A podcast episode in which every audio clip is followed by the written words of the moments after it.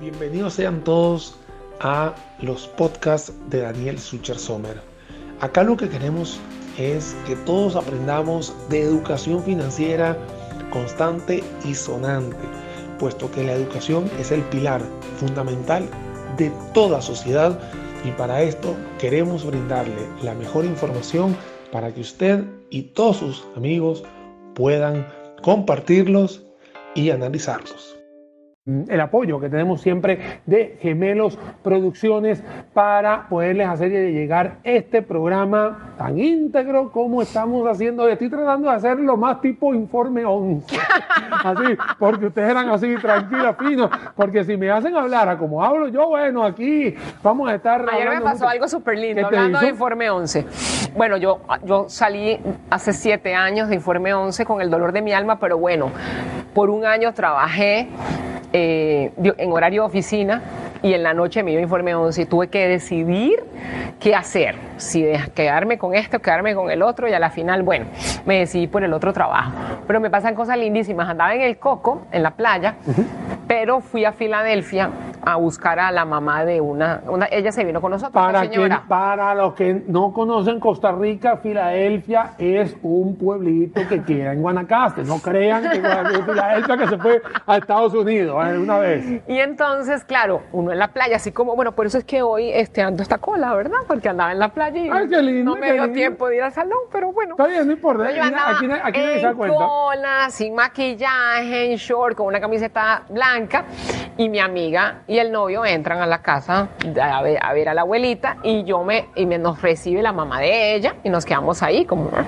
Y entonces ella se me quedaba viendo y así, así. Entonces yo vuelvo a hablar y me dice, eh, usted es venezolana, ¿verdad? Y yo le digo, sí. Sí, por supuesto. ¡Ay, usted! ¡Usted! ¡Usted! La señora se empezó a tomar fotos, le empezó a mandar fotos a sus amigas y me parecía tan bonito porque yo digo, hace siete años este, me fui y la gente me recuerda y que me tenga cariño, para mí eso es, eh, yo siempre le digo, bueno, se lo digo a Fernando Contreras y se lo digo a Freddy Fallas y a toda la gente con la que trabajé en Repretel, que definitivamente ese programa fue como una cosa, una pieza clave en mi vida. A ver, hay una cosa que yo te quiero decir, Caro, y te lo voy a decir aquí al aire, en mi programa, o sea, porque yo cuando llegué, eh, por supuesto, no había todas esas cableras que hay ahora y no sé qué, no sé cuánto, y sí, es verdad, había que informarse y eso hay que hacerlo claro. Y cuando yo vi a una coterránea, a voz ¿no? que te di, yo me identifiqué tanto contigo. O sea, yo decía, o sea, sí se pueden hacer las cosas, o sea, sí se puede, porque obviamente uno tiene mucho miedo al llegar, uno llega a un país que no conoce,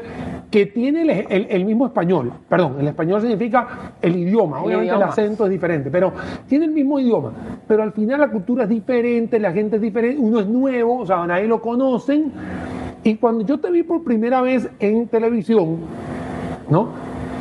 Yo dije, sí se puede. O sea, sí se puede. Y yo quiero preguntarte acá, ¿Cómo se puede? O sea, porque sé que lo hiciste, pero ¿cómo se puede? O sea, ¿cómo se logra, cómo se logra hacer Carolina Sánchez la, la, sí, la, y la imagen que, que, sigue hoy, después de siete años, que hoy estás en una empresa espectacular, como es claro, como lo va a decir, claro que sí, valga la cuña, pero eh, ¿cómo se hace para, para, para, poder hacer esa carrera tan linda y espectacular que hiciste siendo una persona que que venimos de un país que en algún momento eh, estuvo muy bien y que hoy no está viviendo las mejores, épocas que queramos. Sí, bueno, yo igualmente, yo siempre le digo a la gente, porque la gente a veces cree que uno, como que todo le cae del cielo, ¿verdad?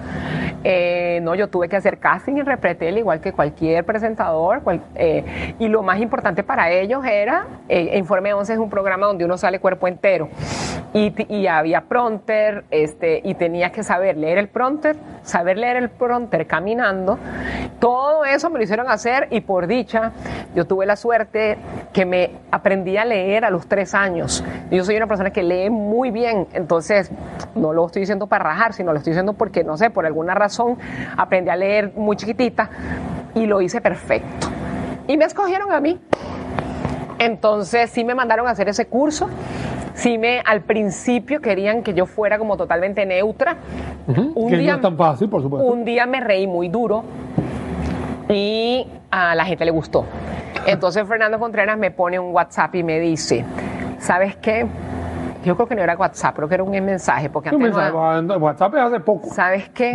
Hace poco, hace siete años, hace ocho años. Quiero que te rías. Ríete, sé tú. Entonces yo creo que una- una- un aprendizaje que yo tuve fue que en la vida de- definitivamente uno tiene que ser uno. No tienes que estar imitando a nadie. Y eso fue lo que yo hice. Yo, este, obviamente, salvando un montón de cosas, siempre ser yo. Y, el ser yo es así. La gente que me conoce sabe que yo, bueno, no, ojalá uno no tuviera días malos en los que llora, en el que estás triste, en el que te enojaste por algo. Pero generalmente los gemelos me conocen, saben que también me pongo brava porque en algún momento me deben haber visto brava en la guasima. Pero eh, siempre estoy riéndome y siempre trato de ser agradable y siempre trato de ser cordial. Entonces, este, creo que es un aprendizaje que, que, que, que le puedo dejar a la gente. Siempre sean ustedes. No imiten a nadie ni traten de ser como una manera que no son, porque generalmente, y como dicen, si no te calza, si no te, si no te queda bien, no es tu talla. Sí, Entonces, o sea, si- mejor- si, si has apretado eso porque no, no, no, no, no te calza bien. Claro, una pregunta. En Venezuela, antes de venir para acá, eh, ¿habías trabajado en algún medio de comunicación, así sea Sí. en pasantía o hacer? Sí. ¿Cuál te acuerdas que habías trabajado? Mira, yo en, en Venezuela, cuando en la católica, a nosotros de primero a tercer año de la carrera, eh, podías estudiar en el día, en la tarde, en la noche. Cuarto y quinto nos hacían a todos ir en la noche. Ok. Entonces nos conseguían pasantías. Ahí yo sí estuve, porque mi énfasis es mercadeo y relaciones públicas. Yo no me fui por prensa porque me decían que era una repetición de lo que ya había visto y que era no solamente hacer reportajes más Bueno. grandes. Bueno, trabajé en agencias de publicidad y me encantaba la parte de medios y todo eso. Pero eh, cuando me gradué, me quedé un año en Caracas de modelo, trabajando en pasarelas, pero modelos de verdad, ¿verdad? No, no las modelos. Eh, ahora OnlyFans, aquí Sí. hay una página OnlyFans, ahorita tienes en TikTok, ahorita tienes modelos por todos lados. Ajá. No, no. Que en pasarelas para Loni. Yo hacía mucho traje de baño, sobre todo. Este, y eh, este, fíjate que después me vine a, a Maracay. Y en Maracay trabajé en el diario El Siglo. El siglo, por supuesto, ¿cómo no? que era de Tulio Capriles y Manuel Capriles, y ahí estuve trabajando y mm, este, tenía, tenía una columna, hacía toda la parte, al principio uno pasa por todo, por todo, ¿verdad? Como la gente novata nueva, pero este, después me, me dejaron algo así como La Nación Viva. Entonces hacía reportajes así, súper bonitos. Vine a Costa Rica a hacer un reportaje. Entonces, este, eso fue lo que hice. Mi papá es locutor deportivo. Fue. Entonces siempre le acompañaba todo eso. Y a veces intervenía con Lo- él. ¿Locutor deportivo de, de qué deporte en específico? ¿O era simplemente locutor? ¿O era, o era venenado de los Tigres de Aragua? Ah, bueno, no, envenenados de los tigres siempre somos. ¿Ah, sí? Sí. Ah, eh, eh, eh, córteme aquí, por favor, porque aquí es Juliano que se respeta. Campeón. no, no, Tigres. los aguiluchos somos aquí. Señoras y señores, vamos a cortar, póngase ahí los gemelos, producciones, vengan, cómo, cómo los gemelos están cortando aquí. No, y ¿sabes qué es lo peor? Mira, corten acá. ¿Sabes qué es lo peor? ¿Sabes qué es lo peor? Que uno de mis mejores amigos es de Maracay y es de los Tigres. No. Entonces, ah, claro, él se llama Rubén, un gran amigo mío. Su papá, eh, hasta el sol de hoy, eh, trabaja en el centro médico ahí en el bosque, que es la urbe- una de Donde vivían mis abuelos. Entonces, ya te imaginas, entonces la rivalidad que había, a mí no me importa que si el Magallanes, que si los Leones, No. era Águilas del Zulia para mí. Pero es que esto es como esa prisa la liga. Ah, no, por supuesto. Y La- nosotros tenemos peloteros en este momento en las grandes ligas. No, no, eh, eh, tranquila. Por favor, más no, respeto. No, no, con mucho gusto. Yo, tú puedes tenerlo en grandes ligas. Yo tengo uno en el Salón de la Fama. ay, ay, Luis Aparicio. Pero Ajá. bueno, vamos, va- vengamos a, a Costa Rica. Ajá. Aquí estamos en, en- en territorio neutro. No, claro, eh, ¿cómo fueron tus primeros años en Repretel? Porque, Eh. Repre- o sea, te dan, te dan chance. ¿Y qué te pusieron a hacer? ¿O fue directo en información? No, directo, informe 11 con, en ese momento, bueno, primero yo estuve en informe 4 con Cristiana Nazar, que Carolina Gutiérrez tenía que irse a Francia a terminar, no sé qué es lo que estaba haciendo, no sé si era un posgrado o terminar de su francés. Y yo estuve ahí y me fui. Y luego, en el 2000, eh, Dios mío, cuando Informe 11 tenía 10, hace 10 años, yo estaba, yo estaba en Informe 11, no me acuerdo el año exacto, y entré y me pusieron con Maureen Salguero. Ok. Ajá. Y para mí, eh, no sé, mucha gente, yo les pregunto, sobre todo esta señora le preguntaba ayer, ¿cuál es el mejor dúo de Informe 11 que le ha gustado en 20 años? Y la gente siempre dice, Maureen y Maureen y vos". Caro. Ajá. ¿Está bien? Y la pasamos, nosotras sí estuvimos juntas cuatro años, fueron cuatro años maravillosos con Mau, somos muy amigas, tenemos muchas cosas en común, eh, pero sí, al principio mucho era aprenderme los nombres bien.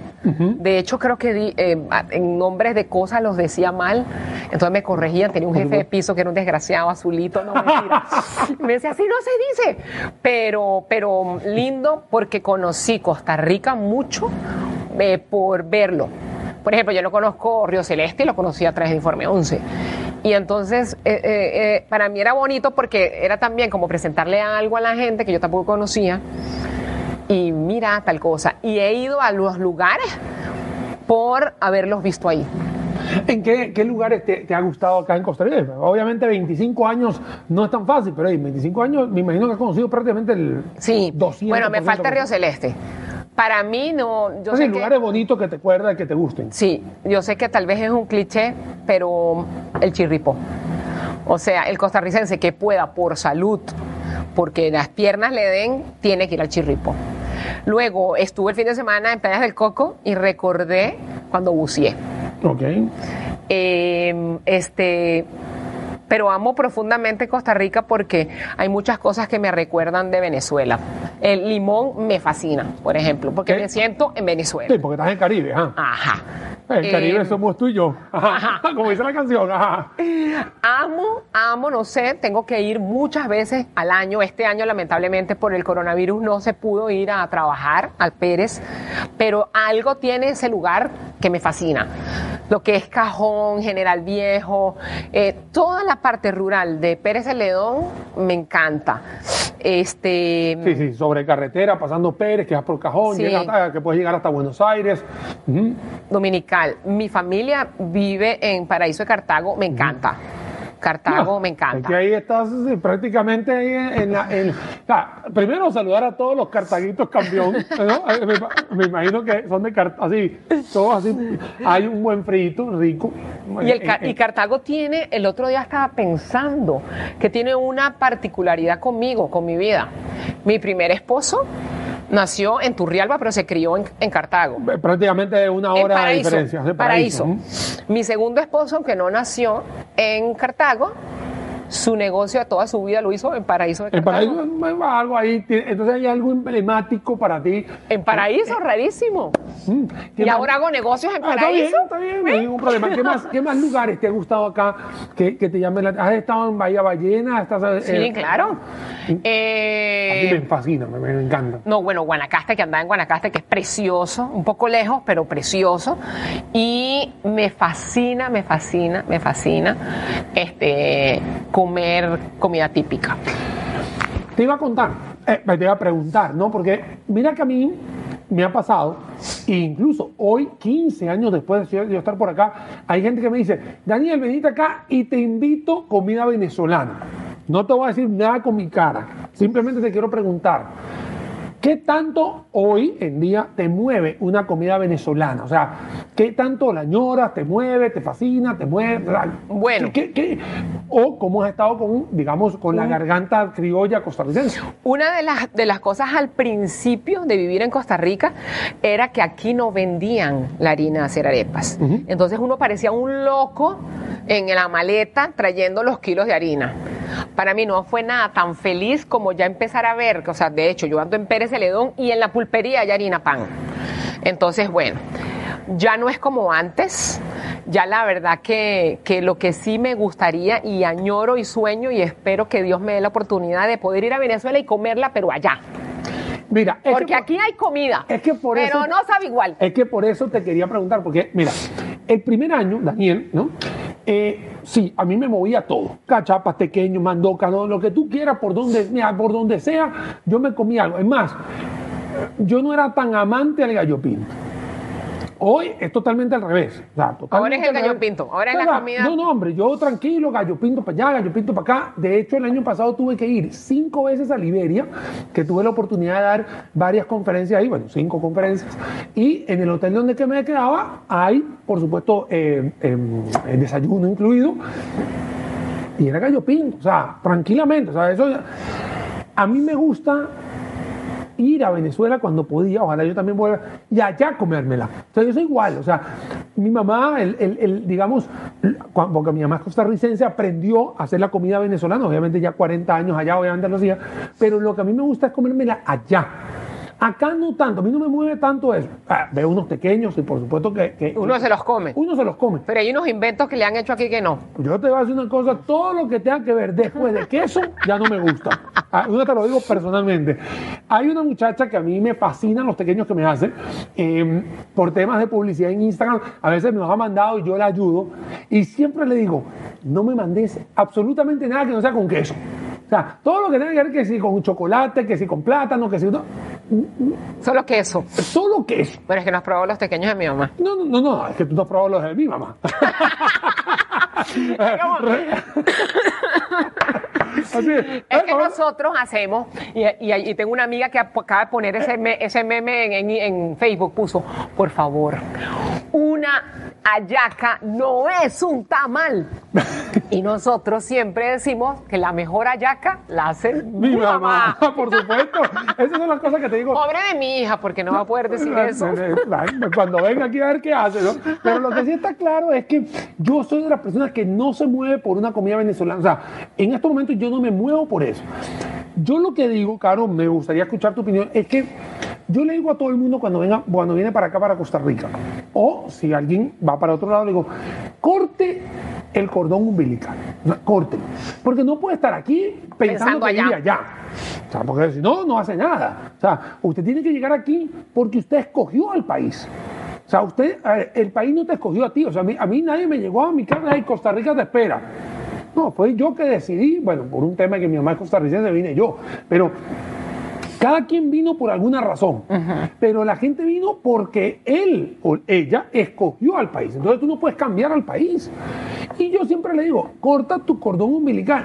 Este fin de semana largo tuve la oportunidad de hablar bastante paja, y lo digo así, claro. Paja. Sí, Más bastante paja que un perdido. Para, mira, pero completo, porque en el condominio donde yo vivo hay varios extranjeros y casualmente ayer se juntaron tres venezolanos y papito, ¿no? Cuatro. Dios mío. Te estoy hablando que eso fue el sábado, el domingo y el lunes. ¿Cuántas birras se tomaron? en- no, no, yo no tomé ninguna, ¿no? Eh, no, Pero eso fue hablar, y hablar, y hablar, y hablar, y hablar. Y en ningún momento hablamos de Venezuela. Ah, qué interesante. no, es que, es que los cuatro, aparte que cada uno ya tiene su vida acá, ya tenemos nuestros trabajos acá o nuestra dedicación acá, lo que estábamos hablando era cosas de acá, o sea, hacia... Las palabras son las que son de Venezuela, pero se te olvida todo lo que está pasando allá. O sea, estamos hablando de un problema aquí, que si el déficit fiscal, que si el otro, que si el empleo, que si... Estamos hablando de acá, no es un tema allá. ¿Qué, ¿Cómo te ha pasado vos? Sí, fíjate que a mí me preguntan, y de verdad, el que esté viendo esto, o el que en algún momento escuche esto, no me pregunten la política de Venezuela, porque no sé nada. no sé a cuánto está el bolívar, no sé cuánto es el dólar desde hace mucho. Y uno como extranjero tiene que hacer eso. Yo le contaba a Daniel el otro día que mi cuñada falleció hace dos años, vivía estresada, tiene 45 años le dio un infarto. Ella vivía estresada que el tipo de cambio, que el dólar, que, que tal ministro, que el gobierno, que el diputado, que el no sé qué. Y todas esas cosas te hacen daño, ¿vale?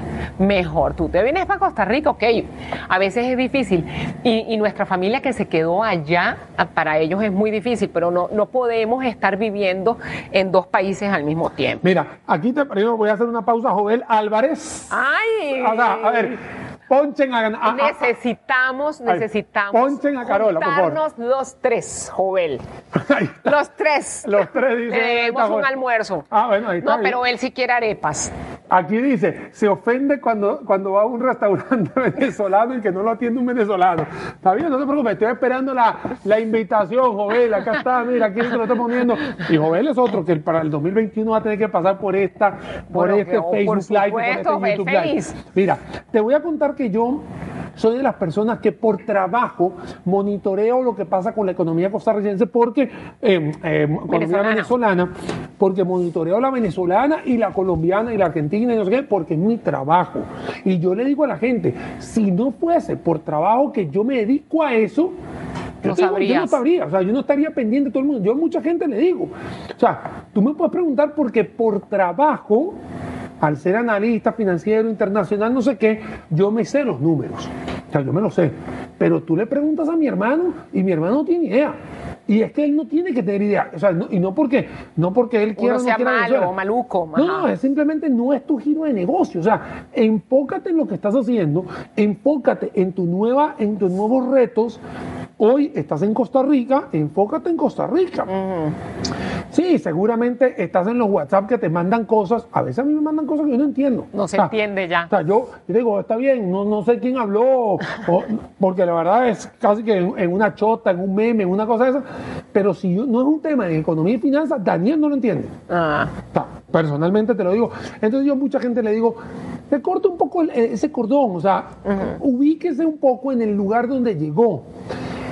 Te quiero hacer una pregunta, Caro. Mira, son las 12 y 50. Es que, Se va rápido. Se va rápido en este Facebook. Claro, como no se va a ir rápido, si tengo una extraordinaria comunicadora, Ay, Carolina. Sánchez, que viene acá a visitarme en este Facebook Live, que va a tener, estoy seguro, parte 1, parte 2, parte 3, porque aquí, si no, no, no terminamos nunca, estoy seguro, claro.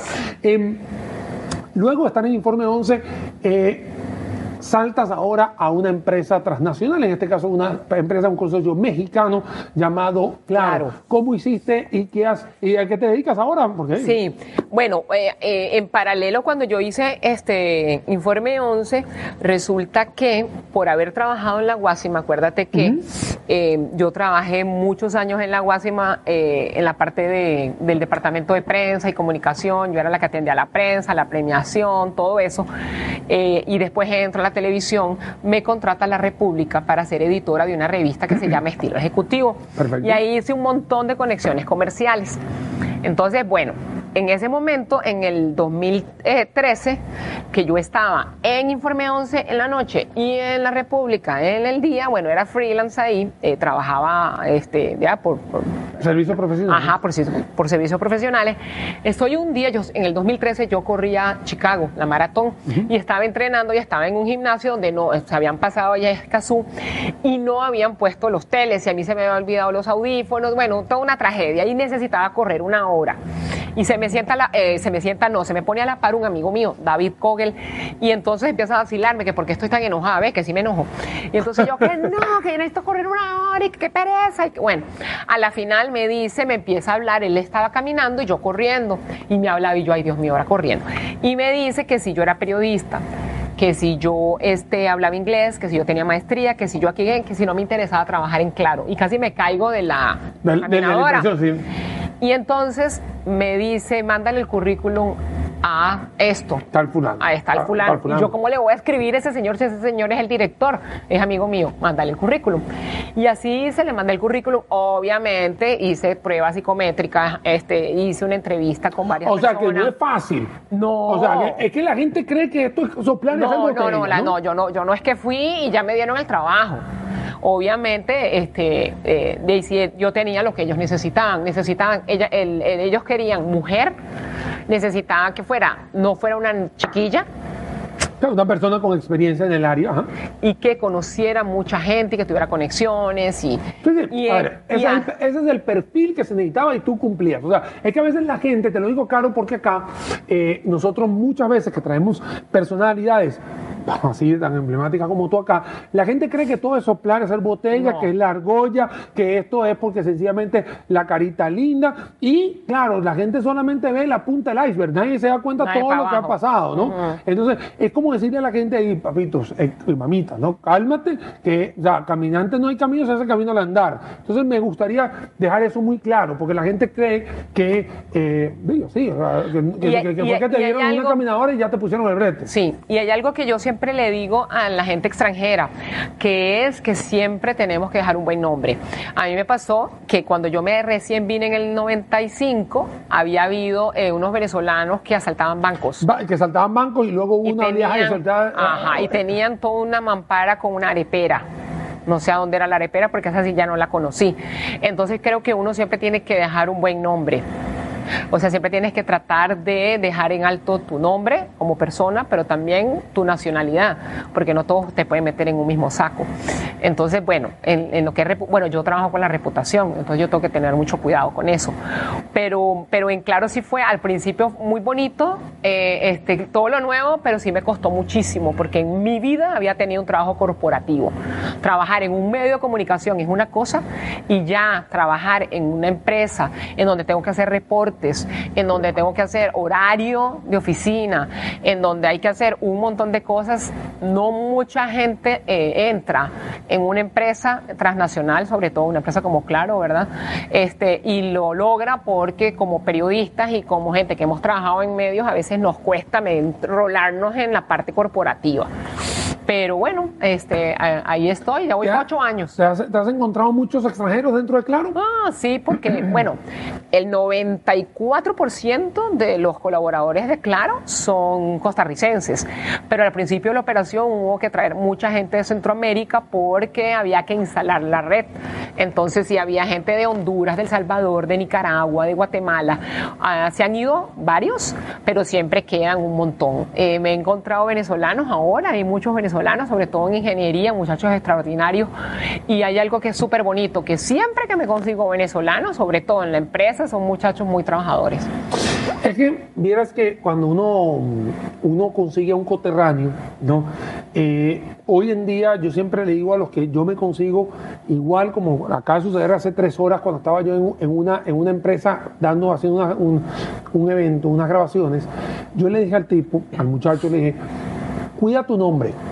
Sea, cuida mucho tu nombre porque es muy fácil denigrar por una nacionalidad. O sea, es, muy fácil. Tú me dices que cuando hubo la mampara con la arepera, yo me enteré de eso. Y cuando yo llegué en el 2005, en el 2006, aquí llegaron 10 tipos y asaltaron como 7, 8 casas. Claro, la gente me decía, es que sos venezolano. Y yo, claro, yo para seguir un poquito la corriente le dije que aquí mira, allá es la graduación y aquí simplemente una pasantía, le decía yo, ¿no?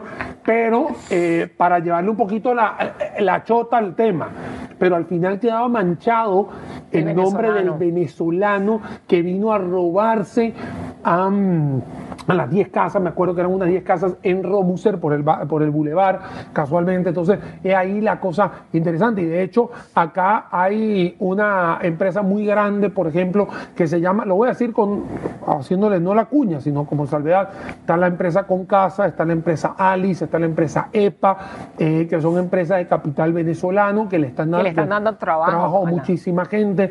Hay una gran cantidad de muchachos que están hoy, Carolina Sánchez hoy, Carola que nos acompaña, pero tengo un gran amigo que está en la dirección comercial de Pozuelo, hay otro muchacho muy amigo mío, director, no me acuerdo si es comercial de operaciones de Movistar, eh, empresa, eh, digamos, rival de la de ustedes, pero al final es una empresa corporativa.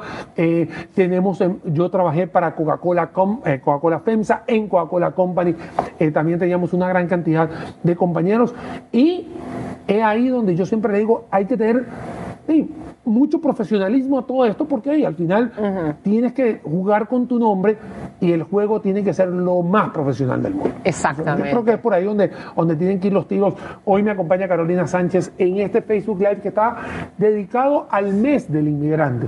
Eh, las Naciones Unidas ha dicho que para propuesto a nivel internacional que el 18 de diciembre es el Día del Inmigrante. Y bueno, yo quería empezar este primero de diciembre trayendo, invitando, obviamente me aceptó la invitación, esta figura espectacular, tanto dentro como fuera de las cámaras, que es Carolina Sánchez, que hoy, bueno, me está dando una alegría, más allá de todas las que vi a lo largo de, Informe 11, que hoy estás en claro y que por supuesto nos estás comentando sobre ese camino arduo que, está, que, que hay que andar. Y ese camino te lo quiero preguntar, ¿cuántos obstáculos has tenido? Obstáculos, este, No cabe en Como- una en Excel, ¿o qué? como venezolana o como persona. Como persona, como venezolana, porque ahí, desde el 95 para acá, que cumples 25 años este, este, este, este En año. noviembre los cumplí. Eh, fíjate que yo siento que no he tenido así obstáculos en mi vida, gracias a Dios no. Eh, este, pero sí a veces eh, hay- sé de mucha gente que no me conocía, que de repente le caes mal o um, esta vieja que se cree. No me gusta Y- el acento. Y También me, ¿eh? ajá, y me conocen y me dicen, ay, usted me ca-". a mí me han dicho, usted me caía pésimo Ah, no, no. se me caía mal. Y entonces, este, yo trabajo con mucha gente joven y yo siempre les digo, porque ellos lo ven a uno, ¿verdad? Lo ven a uno en carro, lo ven a uno con ciertas cosas, con ropa, así, y yo digo, mira, uno andaba, yo no creas que yo, yo también anduve en bus. Yo anduve en metro en Venezuela, este, a mí me han costado mis cosas, yo para comprarme ciertas cosas he ahorrado, o tampoco nada, es que nada cae del cielo. La gente cree que es que las vainas caen del cielo y no es así, he tenido que trabajar duro este, y me encanta. Pero obstáculos, como mujer tal vez, a veces es complicado. Este, Sí, en- el tema de las brechas, de las brechas de, la, de, digamos, de género todavía sigue siendo una tarea importante. En el trabajo, bueno, a pesar de que yo estoy en una empresa mexicana, que los mexicanos son bastante machistas, fíjate que yo he tenido la suerte, siempre en mi vida he tenido excelentes jefes y mi jefe es mexicano, Carlos Ríos, y siempre me ha apoyado, o sea, siempre, a veces con mis compañeros hombres, a veces es complicado, son eh, 15 gerentes y son Emilce mujer, Silvia mujer y yo mujer, todos los demás son hombres, pero yo me doy duro ahí. No, es que te lo digo porque aquí todavía, todavía en Costa Rica ma- lo- los, los niveles de desempleo se dan mucho peor, digámoslo así, en el género femenino que en el masculino. Todavía existe esa, todavía hay una mentalidad muy retrógrada a la hora de contratar eh, género femenino. Bueno, eh, temas que no vamos a hablar hoy porque si no se nos va otra hora hablando de todo esto. Te voy a contar, eh, Caro, para que te puedas tomar tu agua tranquilamente, ya cada una de la tarde. Aquí te mandan saludos Mario Pizarro, Romel Solís, obviamente Jovel que acaba de mencionar, Carmen María Bermúdez está diciendo muy linda entrevista a los dos grandes profesionales. Gracias. Ay, gracias. Mira, eh, yo cuando, cuando yo también tengo que hablarles sobre la experiencia mía, yo vivía en los Palos Grandes y eh, Agarrabas metro. me tra- me- ¿cuántas veces yo no fui a entrenar al Brigid Iriarte, que es en Paraíso, en el Paraíso en Claro, Caracas? yo estudiaba, yo vivía en el este y, y estudiaba en la católica, Bueno, que era en el oeste. Entonces, eh, muchas veces, o sea, muchas veces no, la mayoría de veces que fui a entrenar, porque uno dice, está bien, estu- no, entrenar significa ir, montarse en un carro, ir allá, hacer entrenamiento, después bañarse allá y volver. Estamos hablando a unas, creo que son como unas 12 estaciones de metro, de estamos hablando prácticamente 12 a 15 kilómetros de, de distancia uno del otro, eh, o un poco más, y la gente cree que es mentira. Y yo iba a los 14, 15, 16, 17 años, iba al Brillo Iriarte, iba muchas veces a jugar a Caricuao, iba en, en, en, en- en metro. claro, por supuesto. Cuando yo fui a entrenar, eh, digamos, cuando entrenaba en un club que quedaba en Los Chorros, que queda cerca de los Palos Grandes, pero igual iba en metro hasta, al- hasta la estación de los dos caminos, y en los dos caminos agarraba una buseta que me llevaba 40 minutos después. Una al- camionetica por puesto. una camionetica por puesto. Que acá no nos vemos tanto, aquí no, aquí no existe. Pero así estaba, o sea, la gente cree que es mentira. Y, llovía y te a mí una vez iba para la universidad, iba vestidita de lo más linda y me han mojado de arriba abajo. ¿Pero qué? ¿Era carnavales o era No, normal? yo iba caminando y pasó un carro y me mojó, pero enterita que me tuve que devolver. Menos mal que estaba, yo vivía en, la- en, en el bulevar de Cafetal. El cafetal. y me tuve que ir, eh, devolver y vestirme otra vez. Entonces, sí, que la gente cree que a uno no le pasan esas cas y sí le pasa. Ah. He andado en autobús, he andado en, en camionetica por puesto, he andado No, en metro, caminado bastante.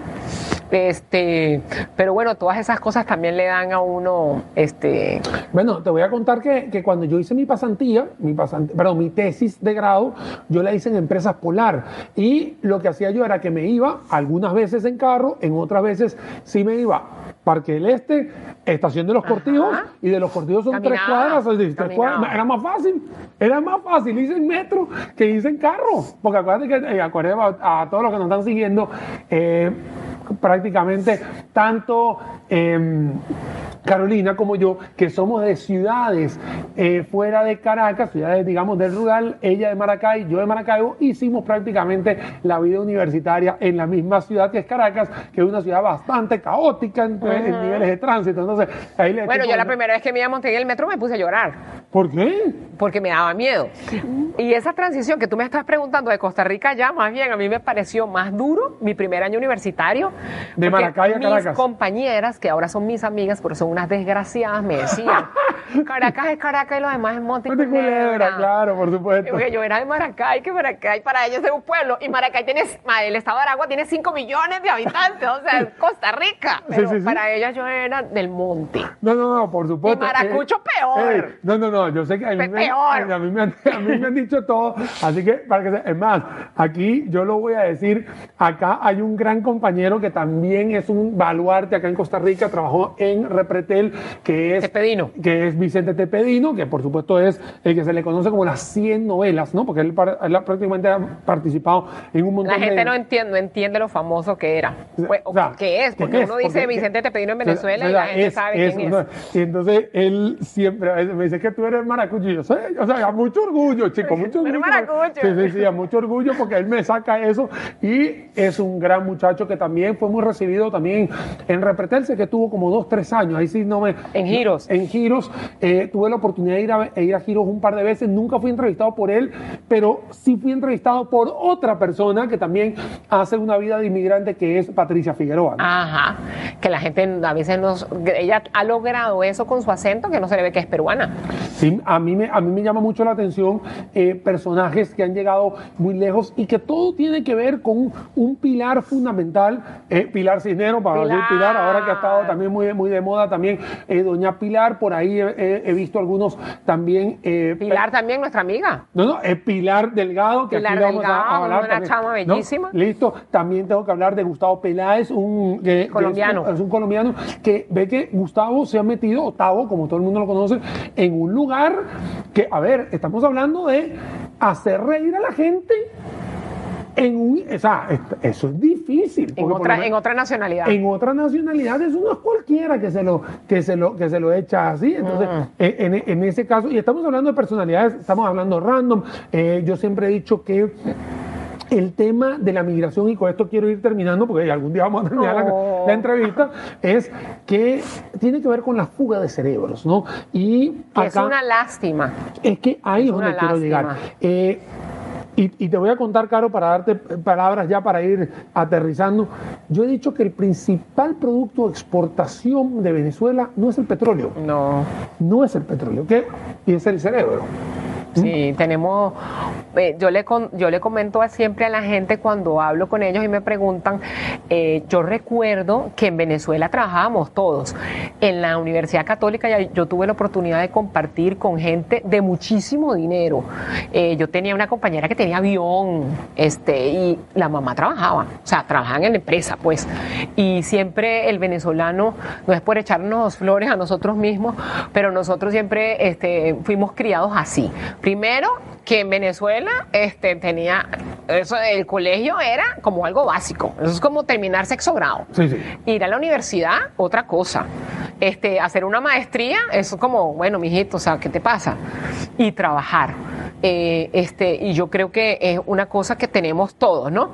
Que el venezolano eh, en- es muy trabajador y se esfuerza por lograr eh, este, sus sueños y, y además de eh, por su familia también. Sí, mira, aquí me está escribiendo Joel, porque ahí también aquí nos complementamos todos. Sí, por WhatsApp me está escribiendo acá que Ignacio Santos, eh, periodista de eh, Canal 7, es Armando- cubano. Armando González. Armando Gonzalo, Cubano. que es el de, el de La Nación, es cubano. Me está diciendo que Amelia Rueda es argentina. No sabía, me estoy enterando. Para que.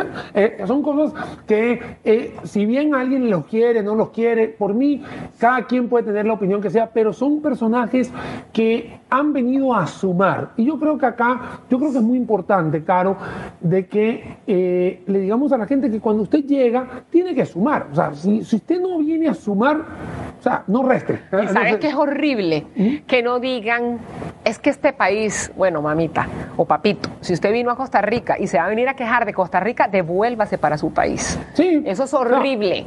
Yo siempre les he dicho a mis amigos venezolanos o a los- mis amigos de cualquier país que estén en Costa Rica, primero que no hablen de política, que no se pongan a estar hablando mal del país, porque eso cae muy mal, muy mal. Y eso es una cosa que gracias a Dios yo no he hecho.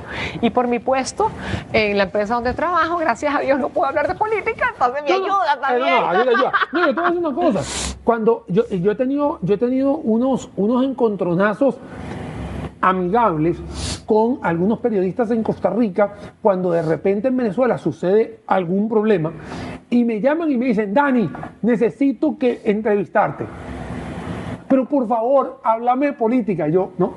O sea, yo te voy a hablar de la economía. Que la economía no me interesa. Y, lo- y ellos mismos me lo dicen. Dani, de verdad, te lo juro, por favor, algo de economía, de, de política.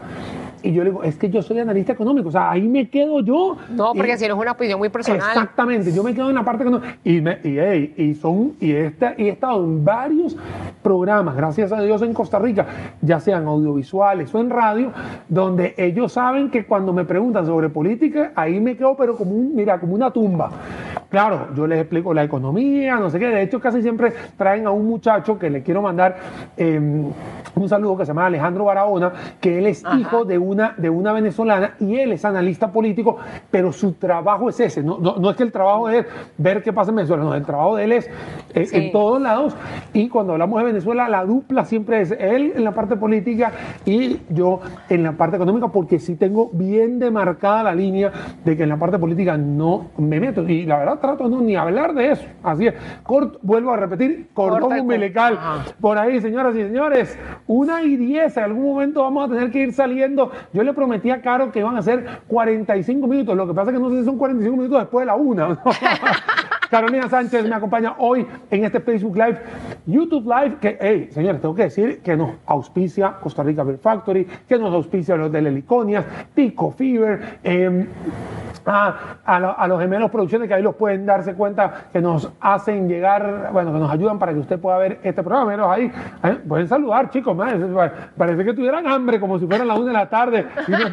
Y ustedes son los únicos que están comiendo acá. ¿eh? El CR Data Center que también se nos une a partir de este primero de diciembre también siendo auspiciador, se puede decir así. Sí, ¿no? auspiciadores. de este lindo y bello programa que hoy le estamos llevando en conmemoración del Día del Inmigrante, de la- del mes del inmigrante, del Día del Inmigrante del 18. ¿no? Eh, eh, bueno, eh, a ver. Nuestra, nuestra, quite, quite, que voy a hacer, que voy a hacer. Eh, o sea, quédese aquí.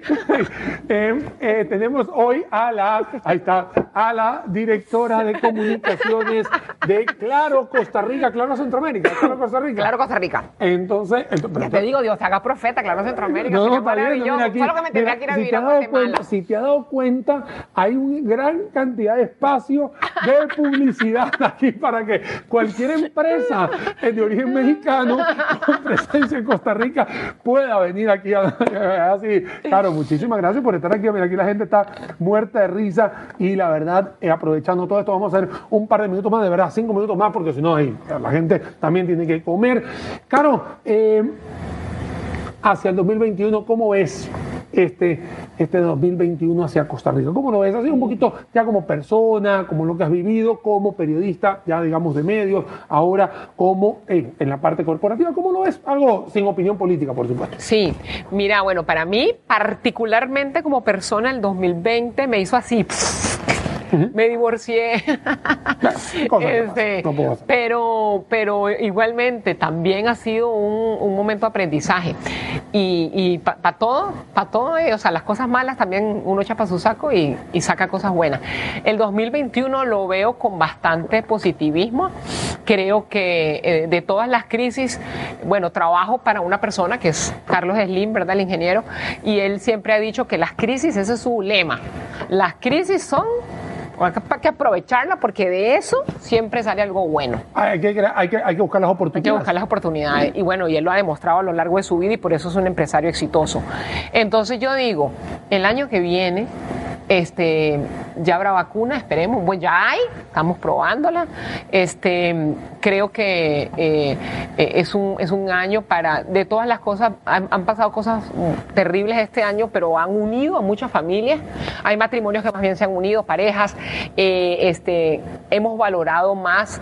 Eh, a mí me hace falta muchísimo, muchísimo. Yo soy muy tocona, muy abrazona. Me, ha- me hace mucha falta ver a mis amigos, abrazar, eh, tocar. Creo que es algo que nos, la fiesta.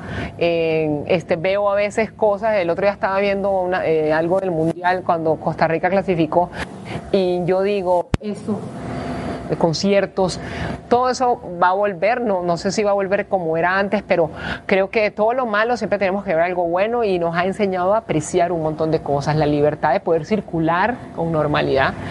Y Sí, cosas tan sencillas como esas. O sea, hay gente que me dice, espero que quiten la restricción.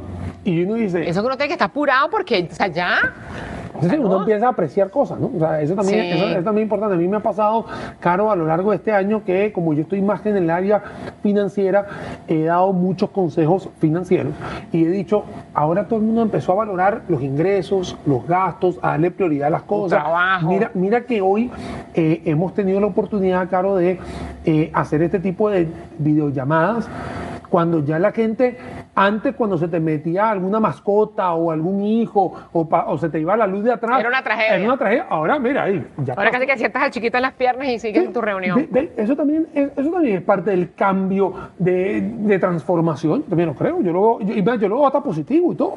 Oíme, una cosa que te iba a decir, este, que no tiene, que no tiene que ver con el tema, pero me parece algo precioso y siempre lo he dicho. Hoy se celebra el Día de la Abolición del Ejército. Y para nosotros que venimos de un país que sobre todo ahorita los que mandan son los militares, quieran o no, bueno, es parte político, pero no tener ejército y vivir en un país como este es increíble. Mira, Y eso es una de las cosas que me hace muy feliz. Y yo soy costarricense naturalizada ya. O sea, yo me, siento me alegra, más tica que Mira, cualquiera. me alegra mucho que lo hayas dicho y que lo hayas traído a colación porque hay personas que no valoran eso. O sea, y, y cuando hay una expresión que dice, bendita sea la madre que sabe que su hijo no va a ser eh, militar o soldado, vieras que eh, hay países, mira, a mí, me, a mí en, en el metro de Caracas me pararon varias veces para eh, la recluta, ¿te acuerdas? La recluta militar, eh, como yo era menor de edad, obviamente nunca tuve la oportunidad de ir y cuando fui a la universidad tenía mi papel para no ir a la recluta. Y sí tengo amigos que sí fueron a la recluta, o sea, sí fueron y, y obviamente son otras cosas. Eh, he tenido la oportunidad de ver abusos militares también. ¿Cómo te visto. tratan? También cómo te tratan. Y eh, quitando lo que ha sucedido con temas políticos, hemos visto que han, han adquirido como un poder supernatural, o sea, digo pero sobrenatural, como si fuesen otra, otra, otra, otra raza. Y en realidad, eh, los militares ojalá no existieran, o sea, ojalá no, o- ojalá seamos como Costa Rica, de que, de que sí, la gente se pueda comportar tranquilamente, que no se necesite esa parte, porque hay mucho gasto también que se hace en la parte militar que se podría destinar a temas sociales. Entonces, creo que también cumplir, creo que son 75 años, me, me permiten, por favor, los que nos están siguiendo en, en, el, en el, en el Del Facebook 48, aquí. 48, estamos hablando prácticamente 72 años, ¿no? Si no me equivoco, aquí nos pueden chequear si la matemática no nos falla o los gemelos también nos lo hacen en las calculadoras. 2020 menos 1948, ahí sale los, creo que es 72 años, ¿verdad? Es. 72 años que no tenemos, bueno, que no tiene el, el Costa Rica em, ejército. Y ve que hay mucha gente que sí lo tiene y que, bueno, que, que tiene esas cosas. Sí. Entonces son cosas que hay que valorar. Señoras y señores, como yo también valoro hoy la venida, la visita, parte 1, lo voy a decir así, parte 1 de Carolina Sánchez que estuvo por aquí. Caro, de verdad, mil gracias, por favor. Ay, qué loco. Muchísimas gracias por estar acá porque es Cuando una quiera reverencia. vuelvo, cuando quiera vuelvo. Una reverencia porque eres un honor, es- eres, eres un ejemplo a seguir para Ay, todos lindo, los venezolanos y para todos los inmigrantes eres un ejemplo a seguir para que, bueno, porque muchos estamos empezando, porque hey, yo tengo 15 años, pero para mí No, estoy no. empezando igual y verte a ti me hace decirle a mí mismo que sí puedo llegar lejos. Así que la verdad, mil gracias, Carla, por estar aquí. Con muchísimo gusto, muchísimas gracias y de verdad recuerden siempre cuidar su nombre, su nacionalidad, es su reputación y eso es algo que no deberíamos perder jamás. La reputación es algo con lo que deberíamos estar siempre cuidándola y, y dejando el nombre de nuestro país en alto. Aquí te quiero mandar saludos, bueno, mucha gente está mandando saludos aquí, José Luis Alto Laguirre es un gran amigo mío, es un español, vive acá, está casado con una venezolana, me invitó varias veces eh, José Luis. Es muy feliz tu amigo. Eh, no, completamente. no, eh, Sonia Fernández, Victoria Garrido te dice, linda entrevista, soy una, una, costarricense radicada en Panamá y Melissa Bourne también te manda saludos. olvidémonos el quejese aquí.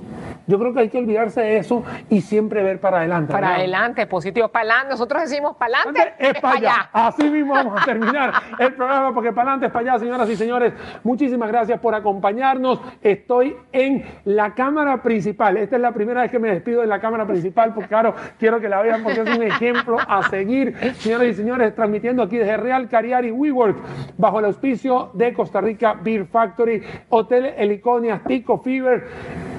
Data Center. CR Data Center, claro que sí, es que nuestro, es que siempre pasa con la primera vez que, que, se nos une un, un socio comercial, siempre me, ahí me enclocho, pero no pasa nada porque a partir de las próximas semanas estamos listos. Señoras y señores, sin ellos, sí, los gemelos producciones, mírenlos ahí, hacen posible este programa. Muchísimas gracias a todos ustedes. Una y veinte estamos transmitiendo en vivo.